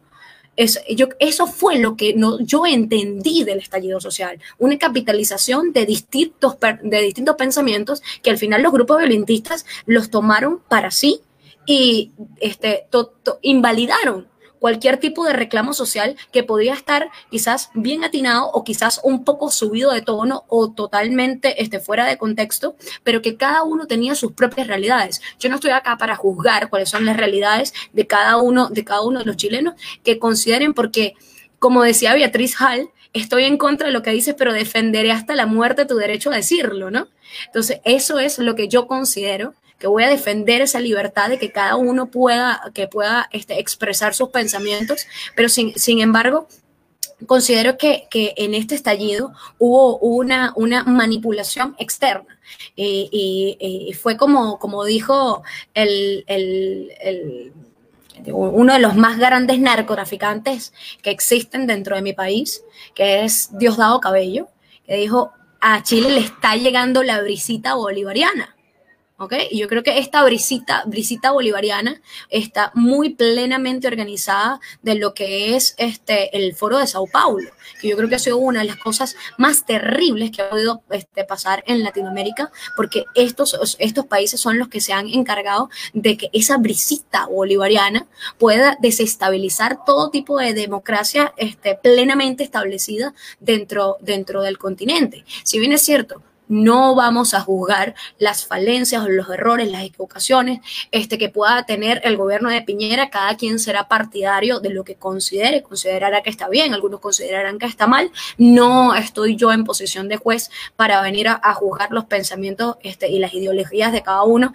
por lo mismo de ser libertario y por lo mismo de creer en las libertades individuales. Cada quien tiene derecho a pensar como quiera. Sin embargo, este, este tipo, este tipo de, de desestabilización a los a las, eh, gobiernos democráticos viene plenamente establecido. Esto, como decía Patricio, es, es un, un, plan plenamente estructurado. Aquí no hay unas casualidades, lo que hay es una gran causalidad, que es lo que nos está causando todo este tipo de desastre que, que, se está expandiendo alrededor del mundo. Y por eso este, comparto la idea de Lucas, en donde dice que se dinamitaron las redes sociales, y es cierto, las redes sociales se dinamitaron y se dinamitaron para los extremos. Salieron aquellos pensamientos extremistas en donde salían asesino, dictador, eh, eh, viola, este, violador, y que, hasta de violador lo, se puede tildar a una persona simplemente misógino, simplemente por, por este, discernir de un pensamiento y tú dices, bueno, pero yo no estoy respetando a una mujer por decirle simplemente que no estoy de acuerdo con su pensamiento. Yo creo que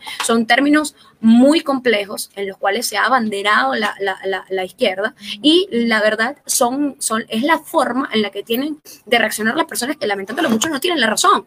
Eh, la, la, herramienta de las personas que no tienen la, razón es simplemente atacar al individuo en vez de atacar las ideas. Entonces, cuando yo ya no tengo la razón, empiezo a decirte que tú eres un misógino, que eres un asesino, que eres un violador y eh, eh, y no ataco tu planteamiento, no, no, no te planteo algo que pueda, eh, digamos, invalidar tu, tu, tu, planteamiento y que posicione el mío como ganador. No, para nada, ataco a la persona. Y eso es una de las cosas que yo venía conversando en estos días, tuve una invitación a Radio Agricultura este, con algunos de los, de los muchachos de, del Partido Republicano y conversaba con ellos ese tipo de cosas, de que lamentándolo mucho, la izquierda se ha abanderado de tantas cosas, de tantas luchas sociales, que nosotros, y no voy a debatir aquí tampoco lo que los términos libertarios y, y, liberales, pero que podrían ser claramente este, eh, luchas liberales que quizás nosotros dejamos a un lado por estar debatiendo entre nosotros mismos de saber quién es más liberal o quién es más libertario, ¿verdad? Nos quedamos en las teorías y desestimamos estas, estas este, realidades sociales que nosotros deberíamos de abandonarnos porque realmente somos nosotros a los que plenamente no nos interesa cuál es la vida privada de cada uno. Pero, ¿qué pasó? Nosotros nos desvirtuamos en esa realidad nos distrajimos en esos debates eh, teóricos y la izquierda se aprovechó de esto y tomó a la juventud y la tomó para sí. Entonces, ahora hay una gran cantidad de juventud a nivel latinoamericana que aparte de tener un adoctrinamiento por la, la ideología, por, las ideologías de izquierda, ya que eh, en, su mayoría los países, como por ejemplo Venezuela, que tienen las, las universidades públicas, hay un adoctrinamiento, las personas te enseñan a pensar de una manera. Más allá de eso, también tienes a partidos socialistas que se encargan de venderte, como dicen aquí, te venden la pomada, te meten en el cuento del tío, ¿ok? Te meten el cuento del tío con que nosotros sí defendemos tu lucha y lo que hacemos es abanderar y utilizarte. Eres terriblemente un tonto útil en donde no es realmente lo que, lo que nosotros buscamos. Entonces yo creo que es súper importante quizás dinamitar esas redes sociales, dinamitar pensamientos como los nuestros, dinamitar experiencias como la de Tatiana, que nunca vio un Mickey Mouse porque se le fue prohibido pensar de una forma, de una forma distinta y gracias a Dios gracias a Dios, personas como Tatiana utilizaron eso como herramienta para posicionarse al otro extremo y decir, no, tú no me vas a decir cómo tengo que pensar. Yo soy un ente pensante, soy un ser con, con capacidad eh, verbo intelectual y puedo disentir de lo que tú quieres. Yo creo que eso es algo sumamente positivo y esa experiencia de lo que sucede actualmente en Venezuela, de lo que sucede eh, en Bielorrusia, de lo que sucede en países como Cuba o que están bajo un regímenes totalitaristas, eh, tomar eso como piedra para poder surgir y crear un ideal totalmente, un, ideal totalmente distinto y saber de que esto que yo vivo, y ahí respondo la pregunta que hizo Lucas hace, hace rato, cómo una persona logra ser libertaria cuando vive bajo o, afrontó un, régimen este, eh, eh, como totalitario y, y, absolutista como este, es porque sencillamente ya sabes lo que no quieres para tu vida ya sabes que esto no es en donde yo quiero vivir. Y por eso, evidentemente, salí de mi país, así como salió Tatiana y así como salieron 6 millones de venezolanos este, alrededor del mundo, buscando una, una calidad de vida en donde, por supuesto, puedas totalmente tener el, el, el, el derecho de poder pensar, sentir y discernir como, como tú lo estimes conveniente. Creo que eso es algo muy, muy importante. Tenemos que dinamitar esas redes sociales, dinamitar estas herramientas tecnológicas que nos las entrega única y exclusivamente el capitalismo, vale destacar, eh, y por supuesto potenciar estas ideas para que la gente pueda saber qué es lo que no necesitamos en nuestra vida y que el individuo debe de resaltarse por sobre todas las cosas. Tatiana.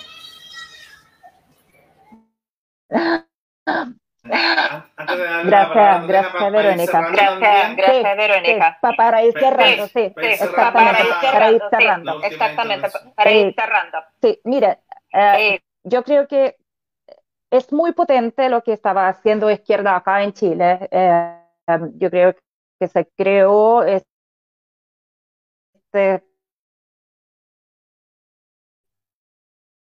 cierto, lo que no lograron terminar en el año 70, después de dictadura, también quedó un tema no resuelto. Yo no creo que el tema de COP25 ha sido influyente, eh, tal vez sí, tal vez sí, eh, pero al lindo le gusta figurar, es, muy, muy narciso, entonces yo creo que todo el mundo lo vio en esa puente entre Colombia y El Salvador de democracia latinoamericana, entonces, bueno, le llegó la brisa muy pronto.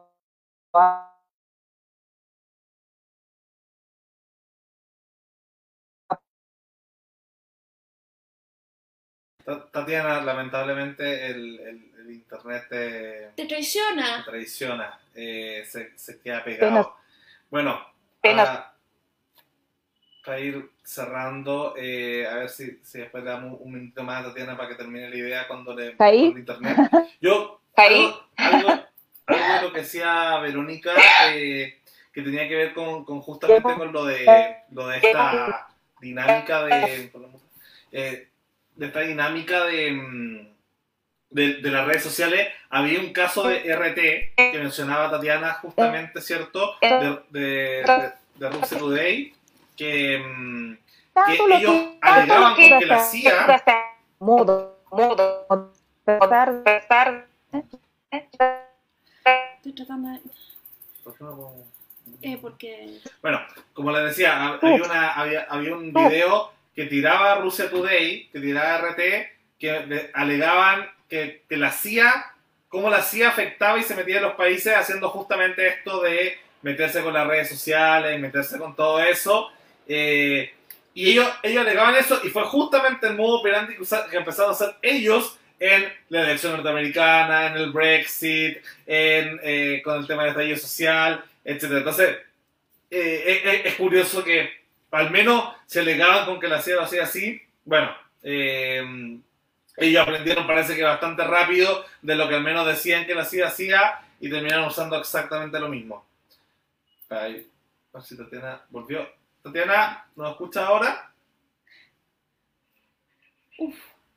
Tatiana. Se los escucha. se los escucha. Y solamente, quería, terminar, bueno, así, me permiten, es muy difícil, Verónica, porque se pusieron, se pusieron censura. Yo sé, a ustedes tocó la experiencia de estar baneado en Facebook por expresar sus ideas. A mí, entonces, entonces eh, um, eh, de políticamente correcto, políticamente correcto eh, hay pocos espacios que quedan todavía, que quedan todavía ser libre, ser libre y expresar tu postura. Tu postura. Sí, eh, esperamos que el canal sea justamente un lugar de, libertad de opinión y libertad de expresión para todos eh, y obviamente más que, más que invitado. Ahora, a veces la, los mega de, subida y descarga de internet afectan más la libertad de expresión justamente cuando se nos cae y no podemos escuchar más que, que, la censura, ¿cierto?, de Facebook o de YouTube. Eh, ¿tú también querías decir algo para el cierre? Ah, eh, no, por mi parte, no, por, mi parte, no, por mi parte no, lo único que quería comentarles, es que hay cierto retorno, hay cierto retorno por el micrófono de Bea. micrófono de Bea. Ahí, exact, ahí, exactamente. Entonces, eh, pues eso puede quizás, eh, eh alguno de, lo, de la, gente que nos esté viendo le puede causar también ese, ese mismo retorno. Pero para, irse, para ir cerrando, de verdad les agradezco muchísimo la oportunidad de poder conversar, más que honrada de poder estar con, con ustedes acá en esta conversación, que yo creo que pica y se extiende, ¿no? Yo creo que, que, que es para, para rato largo, pero no hay que aburrir tampoco tanto a, a, a las personas. Es un tema que, que estoy completamente segura que por lo menos nosotros cinco, contando a Tatiana que lastimosamente se le volvió a caer la conexión, este, podríamos pasar horas y hasta días conversando de lo mismo porque es algo que nos apasiona, es algo que nos mueve, algo que, que, lo, sentimos, que lo sentimos dentro y que evidentemente tenemos muchos puntos en donde podemos converger, hay algunos otros en los que podemos disentir. Yo creo que eso es lo hermoso del liberalismo, del libertarismo, en donde cada uno pueda sentarse acá y eh, cuando terminemos la, reunión poder a tomarnos un café y seguir siendo, seguir siendo amigos sin, sin este, tener ningún tipo de represalia eh, individual. Entonces, agradecerles plenamente el espacio para poder conversar, más que, más que orgullosa de, este equipo que, tenemos acá presente y, de verdad muchas gracias y un gran abrazo para, para todos ustedes porque son personas extraordinarias, brillantes y que sus ideas tienen que seguir siendo escuchadas.